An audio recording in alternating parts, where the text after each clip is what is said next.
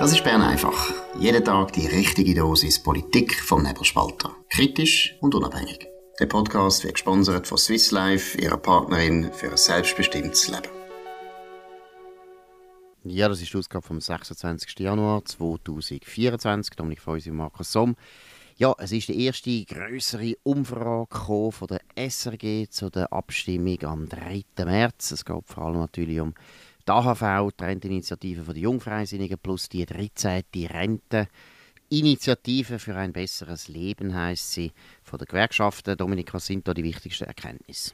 Ja, genau genommen ist es die zweite, die es gibt. Und darum ist es interessant. Nämlich, die Zustimmung sinkt deutlich. Und zwar bei allen Parteien, außer bei den Grünen. Dort ist sie stabil. Wenn man die statistische Ungenauigkeit nimmt, stabil bei gut 80 Prozent. Bei der SP ist sie aber auch gesunken von 90 Prozent vor 10 Tagen bei Tamedia auf 83 Prozent. Aber die größte Verschiebung, die findet bei der SVP statt. Äh, vor 10 Tagen hat Tamedia Umfrage noch 70 Prozent Ja oder eher Ja gegeben. Jetzt sind es noch 57 Prozent. Bei der Mitte sind es 68 Prozent Jetzt sind es noch 53 Prozent. Das sind doch klare Verschiebungen, ähm, die darauf hindeuten, dass die Abstimmung, die man gemeint hat, die sei völlig etwas anderes anders, also nicht auf dem klassischen Schema links-rechts, dass es doch langsam wieder in die, ich sage jetzt mal, ordentliche Kampfaufstellung ähm, äh, tendiert. Genau, das sind zwei wichtige Erkenntnisse. Erstens glaube ich, äh, ja, also das kann man noch ehren. Oder? Das kann man noch ehren. Mit, einer guten, mit einer guten Kampagne, mit vielen bürgerlichen Politikern, die einstehen und nicht einfach nur das B-Team oder das C-Team wie am Dienstag, sondern da müssen mal die Chefs an, da muss ein Pfister an, da muss ein Burkhardt an. Der Eschi hat es schon gemacht und auch der Dettling, der designierte Präsident ist von der SVP, könnte gerade auch in seinen Bauernkreisen noch sehr viel bewirken. Also da ist ganz klar, das kann man noch ehren. Und das Zweite, wo interessant ist, was du gesagt hast im Anschluss, ich bin überzeugt, die Kampagne muss ganz stark fahren gegen links. Das ist eine linke, sozialistische Initiative. Es geht um eine weitere Verstaatlichung. Der Staat soll noch grösser werden. Die AHV ist eine staatliche Rentenversicherung. Sie ist der Kern von allen sozialstaatlichen Anstrengungen der Linken. Und es geht immer ums Gleiche. Es geht um Kontrolle, Kontrolle, Kontrolle. Sie wollen so viele Menschen wie möglich irgendwie dankbar machen dem Staat. Da, um da geht es ja. Wenn es um die Armut geht, hätte man ja viel bessere Mittel gezielt die Leute zu unterstützen, die zu wenig Rente haben. Da bin ich absolut offen. Ich kann mir vorstellen, dass man sogar die Minimalrente könnte anheben könnte. Ich bin absolut offen, dass man die EL, den Zugang noch einmal anschaut, ob da nicht noch Möglichkeiten sind, wo man da könnte erleichtern und so weiter. Details kenne ich zu wenig, aber da bin ich, für das bin ich alles offen, weil es geht um in der Sozialpolitik, wenn man gezielt die Armen unterstützt, habe ich gar nichts dagegen. Aber was ein Jenseits ist, ist eben die Gießkanne und die Gießkanne ist eben auch verräterisch, weil sie zeigt, dass die Linken vor allem wollen, dass einfach alle irgendwie am Staat hängen. Sogar die Milliardäre müssen dann dankbar sein im Staat. Und um da geht es. Es geht nicht um eigentliche Sozialpolitik. Die Giesskanne, die du erwähnst, die ist besonders äh, bei denen beliebt. Das hat die Umfrage jetzt gezeigt, was das GFS Forschungsinstitut in Bern gemacht hat. Besonders bei denen ist die beliebt, die mit höherer Wahrscheinlichkeit nie etwas dazu beitragen, nämlich bei den Auslandschweizer. Die Auslandschweizer, die ähm, sind für, mit 80 Prozent sind die äh, für die Initiative oder eher für die Initiative. Im Inland sind es 61 Prozent. Und dann ist die Gießkanne auch sehr viel beliebter in der Romandie und im Tessin. In der Romandie sind nur 19 Prozent äh, dagegen oder eher dagegen. Im Tessin 18 Prozent dagegen oder eher dagegen. In der Deutschschweiz sind es 41. Das ist schon noch interessant. Genau, das zeigt natürlich ein bisschen ja, die politische Vergangenheit von Frankreich und Italien, da ist der Sozialismus natürlich vor allem der Kommunismus sehr, sehr stark gewesen. Das hat auch immer ein bisschen äh, auf die Romandie oder aufs Dessin ausgestrahlt, vor allem Romandie, wo ja PDA nachher ziemlich stark war. Also die Vorstellung, dass der Staat alles kann und sollte machen, das ist ein Import aus meiner Sicht aus Italien oder aus Frankreich. Das ist das eine. Und bei den Auslandschweizern muss man schon mal sagen, das sind schon die grössten Egoisten, die es gibt. Ich meine, es ist ja eigentlich schon eigentlich schon erstaunlich, dass sie überhaupt ihre Staatsbürgerschaft dürfen behalten. Hocken irgendwie seit 40 Jahren in Deutschland und haben mit dem Land vielleicht nichts mehr zu tun, zahlen keine Steuern und lassen sich aber gerne noch eine AHV auszahlen, wo sie ja mit relativ wenig Geld nämlich auch Beiträge können zahlen solange sie noch erwerbstätig sind und dann nachher die AHV-Renten bekommen, neben der deutschen Rentenversicherung und so weiter. Kann man vielleicht auch, muss ich sagen, das ist eine Zumutung eigentlich und sollte sich eigentlich schämen. Normalerweise habe ich gefunden, sind noch gute Patrioten, aber wie die da einfach den Schweizer Staat, wie den Schweizer Lohnzahler und den Schweizer Steuerzahler wollen abmelken, das geht gar nicht. Aber vielleicht noch eines ganz wichtig, wir, wir haben es schon ein paar Mal besprochen, du hast gesagt, die SVP ist jetzt auch in Bewegung, da ist etwas passiert, trotzdem muss ich betonen, ich habe ja jetzt auch wieder heute ein Memo geschrieben über die AHV, ein bisschen dem nachgegangen, warum die SVP-Wähler eine gewisse Sympathie haben. Und ich habe auch gesagt, ich habe ein gewisses Verständnis, weil der Staat verblödet so viel Geld. Milliarden für nichts. Milliarden für Klientel, meistens linker Herkunft. Ich habe nur paar Sachen zitiert, wo der Nationalfonds, der Schweizerische Nationalfonds, das ist im Prinzip eine Stiftung, wo aber stark vom Staat alimentiert wird.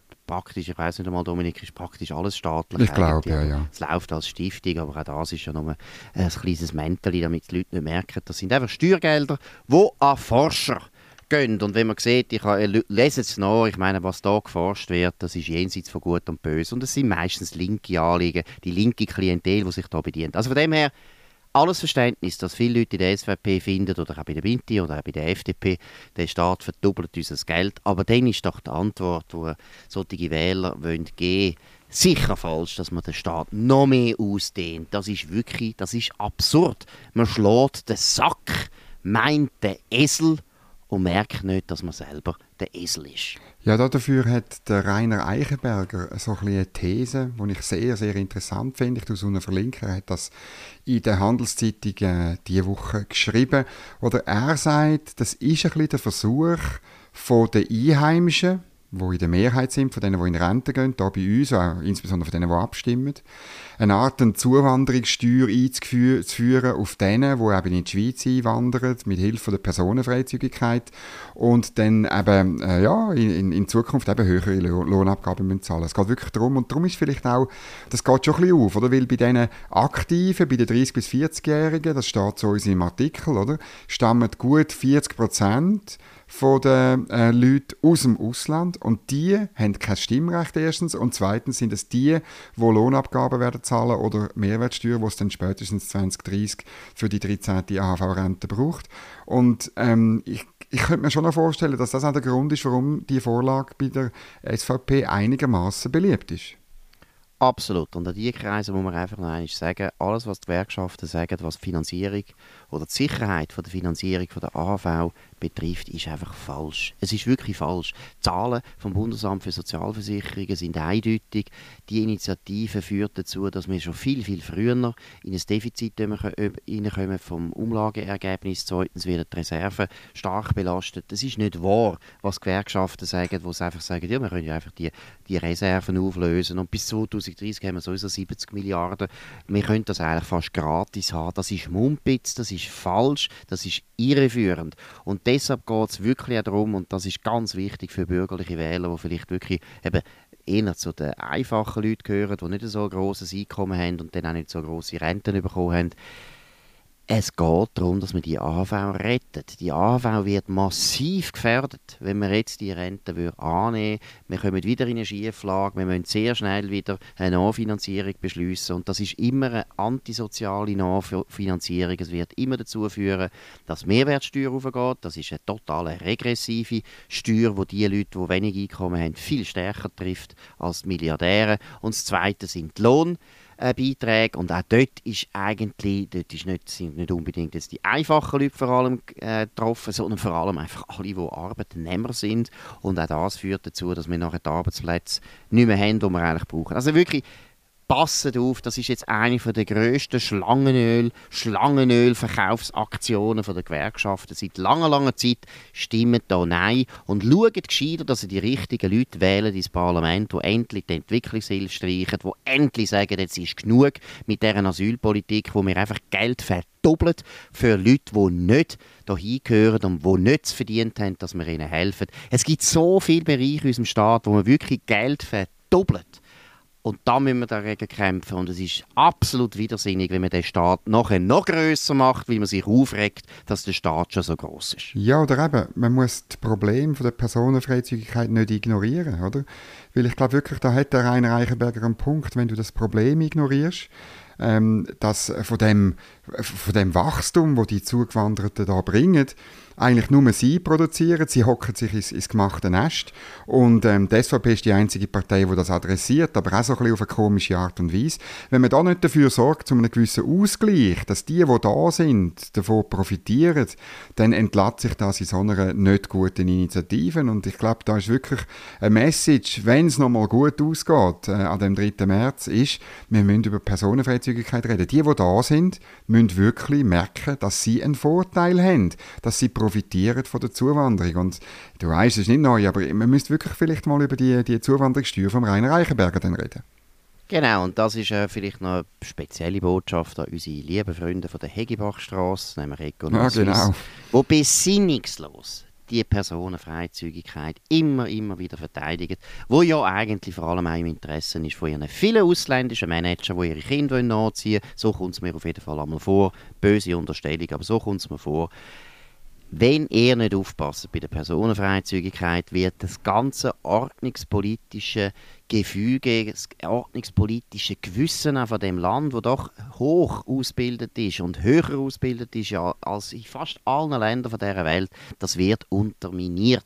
Die Leute stimmen nachher dem grössten Schrott zu, wo Gewerkschaften oder die SP bringen. Wenn ihr das wollt, macht ihr so weiter. Gut, wir gehen zu einem anderen Thema, Schlaf haben wir schon ein paar Mal diskutiert, ist immer ein Thema, nämlich jeden Tag. Wir müssen jeden Tag schlafen, man kann das beklagen, aber auch das bringen wir nicht weg. Ist etwa so wie die AHV, wo einfach nicht wegbringt, dass Demografie gegen die AHV spielt. So ist es mit dem Schlaf. Ich gebe zu, so, zwar, ich schlafe eigentlich gern und aus dem Grund, die Botschaft ist für euch. Der Powernap wird Ihnen präsentiert von Schlafvoll. Schlafvoll ist das Schweizer Bettenfachgeschäft mit den besten Preisen. Eine Beratung in einer der elf Schlafvoll-Filialen lohnt sich auf jeden Fall. Mehr Infos auf schlafvoll.ch. Ja gut, gehen wir zu einem anderen Thema und zwar zu einem Thema, wo uns, gell Dominik, wir kommen langsam aus wie die Cassandra von der Genferstrasse, nicht überrascht. Die erste grüne Kantonalpartei hat ihr wahres Gesicht gezeigt. Um was geht es, Dominik? Ja, die grünen Graubünden, die haben Parolen gefasst zum sogenannten Mantelerlass. Das ist der, der im Herbst verabschiedete äh, Gesetzes, Gesetzespaket, muss man sagen, wo viel mehr Strom aus Wind, aus Sonne und aus Wasserkraft sollte ermöglichen und damit man dann, äh, wie die Grünen haben das unbedingt wählen, damit man das Atomkraftwerk abstellen definitiv und für immer. Ähm, der Albert Rösti hat sich fest dafür eingesetzt. Das Parlament hat gemacht, letztlich was Linksgrün hat wählen, aber die Grünen Graubünden, die sagen jetzt Nein zu dem Mantelerlass. Genau, und das zeigt einfach, dass der, der Grünen, also man kann jetzt nicht alle Grünen natürlich da gerade in die ja, Haftung ja. nehmen, weil es ist jetzt mal einfach Graubünden. Wir gehen zu, dass alle anderen Kantonalparteien von der Grünen sich noch richtig können entscheiden und ehrlich können bleiben aber es ist doch eigentlich eine Bestätigung von dem Verdacht, den man immer hat, dass die Grünen eben wirklich einfach eine Steinzeitpartei sind. Sie wollen eigentlich in die Steinzeit. Sie finden es gemütlich in dieser feuchten Höhle früher beim Wildkirchli. Das war schön gewesen, hat man gefroren, hat man natürlich natürlich ein bisschen miteinander können über Ideologie reden und sich darüber aufregen, dass es nicht so warm ist. Aber das finden die Grünen super. Und das wollen sie eigentlich, weil sonst kann man nicht verstehen, dass sie eigentlich praktisch einfach jede Energieproduktion, wo wir, wo wir wollen haben, wo wir brauchen, wo wir übrigens auch brauchen zum Menschenleben. Retten Strom ist so unendlich wichtig. Könnt ihr mal in einem Spital schauen, wie das aussieht, wenn kein Strom da ist sie wollen das einfach nicht. Sie wollen eigentlich keine Energieproduktion mehr. Sie finden, das ist eigentlich jetzt genug. Äh, 700 Jahre Energieproduktion sind genug für die Grünen. Zurück in die Höhle. Gut, wir schauen mal weiter, wie das geht mit dem Mantelerlass. Aber äh, es ist klar, es gibt eine Abstimmung, die noch nicht ein Spaziergang ist. Da muss Albert Röschin stark dafür kämpfen. Und wenn es nicht durchkommt, dann würde ich schon sagen, ist es natürlich der Offenbarungsseite für die Linken. Dann muss man vielleicht auch nicht mehr so wahnsinnig Rücksicht nehmen auf ihre Ideen, was Erneuerbare betrifft. Gut, wir gehen zu einem anderen ernsten Thema. Es ist heute Holocaust-Gedenktag. Und äh, wir haben schon darüber geredet, ausgerechnet an diesem äh, Tag äh, die Antisemiten demonstrieren in Zürich. Zürich hat das auch erlaubt. Da bin ich der Meinung, das sollten sie erlauben. Die Antisemiten sollen nur durch die Straße ziehen, am besten nicht vermummt, damit man sieht, was das für Grüsel sind. Die Nazis sind auch ohne Masken rumgelaufen. Dass wir auch wieder sehen, welche sind Nazis in unserer Gesellschaft heute in Zürich. Ich freue mich darauf, die Antisemiten unter sich und können mal zeigen, wie es weitergeht mit dem Genozid gegen das jüdische Volk, das sie offensichtlich sehr gut finden. Gut. Aber es gibt noch ein anderes Thema, Holocaust-Gedenktag. Zu dem Anlass sind in Frankreich interessante Daten rausgekommen. Um was geht es, Dominik? Ja, das ist verrückt. Ich habe wirklich bin darüber gestolpert heute Morgen, habe es fast nicht geglaubt. Es ist ein Bericht über Antisemitismus in Frankreich ähm, und der zeigt, seit äh, dem barbarischen Terrorakt von der Hamas am 3. Oktober sind antisemitische Vorfälle in Frankreich um 1000 Prozent aufgegangen. Also sie haben sich verzehnfacht. Und ähm, was auch klar ist, es ist halt im allerwesentlichsten, im allergrößten Teil aus dem Ausland, aus muslimischen Ländern importierter Antisemitismus. Genau, das ist eigentlich das Einzige, was die Nazis von heute unterscheidet. Zu den Nazis in den 30 Jahren, dort sind doch, soviel ich weiß, sehr viele einheimische Deutsche sind Nazis gewesen. Es hat damals nicht so viele andere Leute gegeben, die die ihrer Ideologie geglaubt haben. Und jetzt haben wir aber die Nazis wieder importiert, weil wir haben sie so vermisst. Wir haben ja den Antisemitismus so vermisst, dass wir gefunden haben, bis gut kommen wieder, damit wir wieder sehen, wie grusig Antisemitismus ist. Gut, wir kommen zu einem anderen Thema, das mit dem zusammenhängt. Die Vizedirektorin von der DEZA muss gehen. Das ist also wirklich, muss ich sagen, das ist eine Sensation. Also wenn in der Bundesverwaltung mal irgendein Mensch seinen Job verliert, weil er seinen Job nicht gut macht oder weil er nämlich, und da ist der Fall, total unloyal ist, dann muss man wirklich sagen, macht ein Kreuz an die Decke, freut euch, eure Steuergelder sind einmal einmal in guter Hand gewesen. Dominik, um was geht's? Ja, äh, Andrea Studer, Vizedirektorin von der DEZA, verlässt ihre Stelle auf Ende August. Also man beachte die Kündigungsfrist.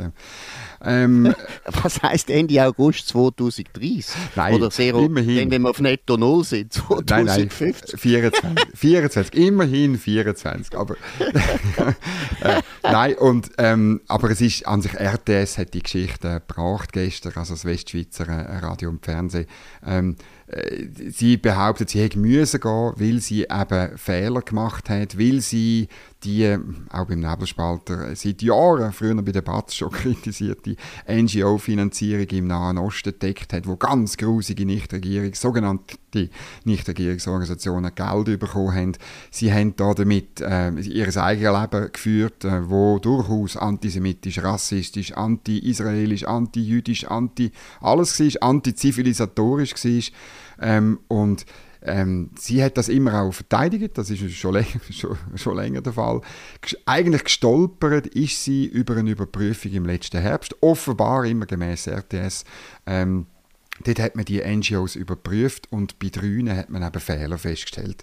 Und äh, darum ist sie jetzt, äh, gibt es den, wie man es eigentlich so schön sagt, den Abgang. Wobei es ist also noch weitergegangen und deshalb habe ich ja vorher betont, Unloyalität die gute Frau oder die schlechte Frau oder die böse Frau, kann man vielleicht auch sagen, die hat nämlich mehr gemacht. Sie hat nicht nur eben die Fehler zugelassen oder nicht gesehen oder einfach die Augen zugemacht, weil, äh, wie gesagt, wir haben viele Medienberichte schon gehabt, vor allem auch in der Basel Zeitung, Dominik Feusi hat viel gemacht zu dem Thema.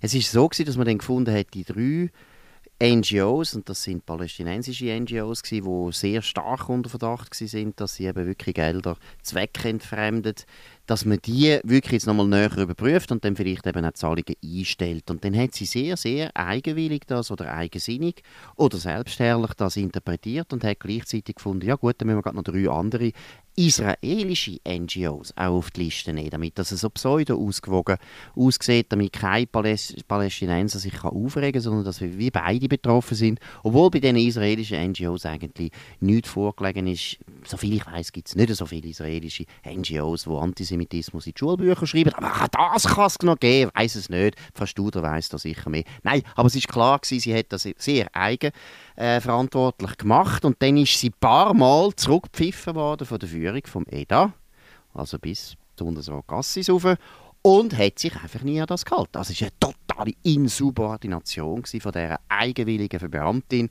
Übrigens etwas, wo äh, jeder anderen Firma sofort zu Konsequenzen würde führen und das ist jetzt doch eine Zeit gegangen. Aber immerhin muss man jetzt sagen, und da muss man jetzt auch wieder mal Bundesrat Ignazio Cassis absolut loben, das ist jetzt gut, dass man mal so über wo einfach macht, was sie will, was wir ja ab und zu beklagen bei unseren sogenannten Staatsdienern, die mehr Staat als Diener sind. Immerhin ist jetzt der, ist jetzt der, ist jetzt der Schritt unternommen worden, dass so die, äh, aus dem Amt äh, entlohnt wird. Gut. Jetzt haben wir noch als letztes Thema, da geht es um unsere Lieblings-EU, das ist der Lieblingsstaat im Norden und im Süden und im Westen und im Osten von der Schweiz. Ja, um was geht es da, Dominik? Ja, ich bin darüber gestolpert, in der Berliner Zeitung äh, warnt ein Richter in einem sehr juristisch trocken, kurzen, klaren Text ähm, von dem Digital Service Act von der Europäischen Union. Das ist ein Monstrum, wie immer bei der EU. Ähm, aber wenn man es genau liest, also er fängt so an, eben, das sei das sei wichtig, ähm, weil man mit dem Digital Service Act können, jede Person hat das Recht auf freie Meinungsäußerung und das ist eben im Artikel 1 geschützt und äh, gleichzeitig gibt man, gibt man eben strenge Regeln zur Wahrung von der europäischen Werte und bei diesen Sätzen müssen einem immer ein paar Alarmsignale rufen, weil der Service Act der eröffnet auch die Möglichkeit, dass nicht rechtswidrige Sachen auf grossen Online-Plattformen wie Facebook, Twitter, äh, YouTube und so weiter ähm, müssen gelöscht werden. Und das ist interessant. Äh, der Digital Service Act verpflichtet die Plattformbetreiber, sobald sie 45 Millionen Nutzer haben, ähm, man müsse schädliche Informationen untersuchen und man müsse die können löschen und zwar ähm, äh, damit keine irreführende oder täuschende Inhalt einschließlich Desinformation verbreitet werden. Und äh, man tut dann nie genau definieren, was die Desinformation ist, oder? Weil äh, das ist klar, die Kommission hat äh, schon 2018 offenbar klargestellt, dass ähm, Desinformation eigentlich alles kann sein, alles, was einen öffentlichen Schaden kann anrichten und dass sie bestimmt, was man unter dem öffentlichen Schaden äh, versteht. Und es gibt dort so eine Äußerung, auch Bedrohungen für die demokratischen politischen Prozesse und die politische Entscheidungsfindung sowie für öffentliche Güter, wie den Schutz der Gesundheit, der Umwelt und der Sicherheit. Also am Schluss ist es ein Zensurgesetz. Und die grosse Frage ist, müssen wir das übernehmen, ja oder nein? Ähm, die SP hat im Parlament schon bereits unbedingt wählen, dass wir das auch übernehmen. Der Bundesrat ist zurückhaltend, aber er sagt, er werde sich an dem sicher auch orientieren. Und das ist wieder so ein Satz, wo alle Alarmglocken aufgehen. Genau, und wenn wir jetzt dann noch einmal wieder über unsere Auflösungsverträge, die jetzt zurzeit äh, diskutiert werden, wollen reden Wer weiß, ob nicht die, EU vielleicht in fünf Jahren oder so auf die Idee kommt, dass das Binnenmarkt relevant ist, dass es mhm. darum geht, eben, dass die, die äh, Hightech-Unternehmen eben wirklich auch äh, überall mit gleichen langen Spieß kämpfen und so weiter. Es gibt ja immer, also Juristen erfinden ja immer alles und plötzlich haben wir da auch wieder einen Bereich, wo dynamisiert wird und wo wir so, so einfach müssen übernehmen Aber vielleicht, was noch wichtig ist, es ist ja die gleiche EU, die die ganze Zeit behauptet, sie sagen eine Wertegemeinschaft und sie dürfen, äh, sie dürfen eben Demokratie da aufrechterhalten und so weiter. Langsam kommt man der Verdacht über, ja, es ist eine Wertegemeinschaft, aber es sind feudalistische Werte. Es ist das 18. Jahrhundert, wo in der EU Urstände feiert. Also über den Merkantilismus von der EU müssen wir gar nicht reden. Die Vorstellungen, die sie haben zur Wirtschaftspolitik, sind immer mehr ähnlich wie die, die so etwa um 1750 absolut in Mode sind in Paris. Dort sind wir jetzt langsam wieder angelangt. Und auch was Zensur, das Zensurgebaren betrifft, sind wir jetzt auch wieder etwa um 1710 angelangt in Paris.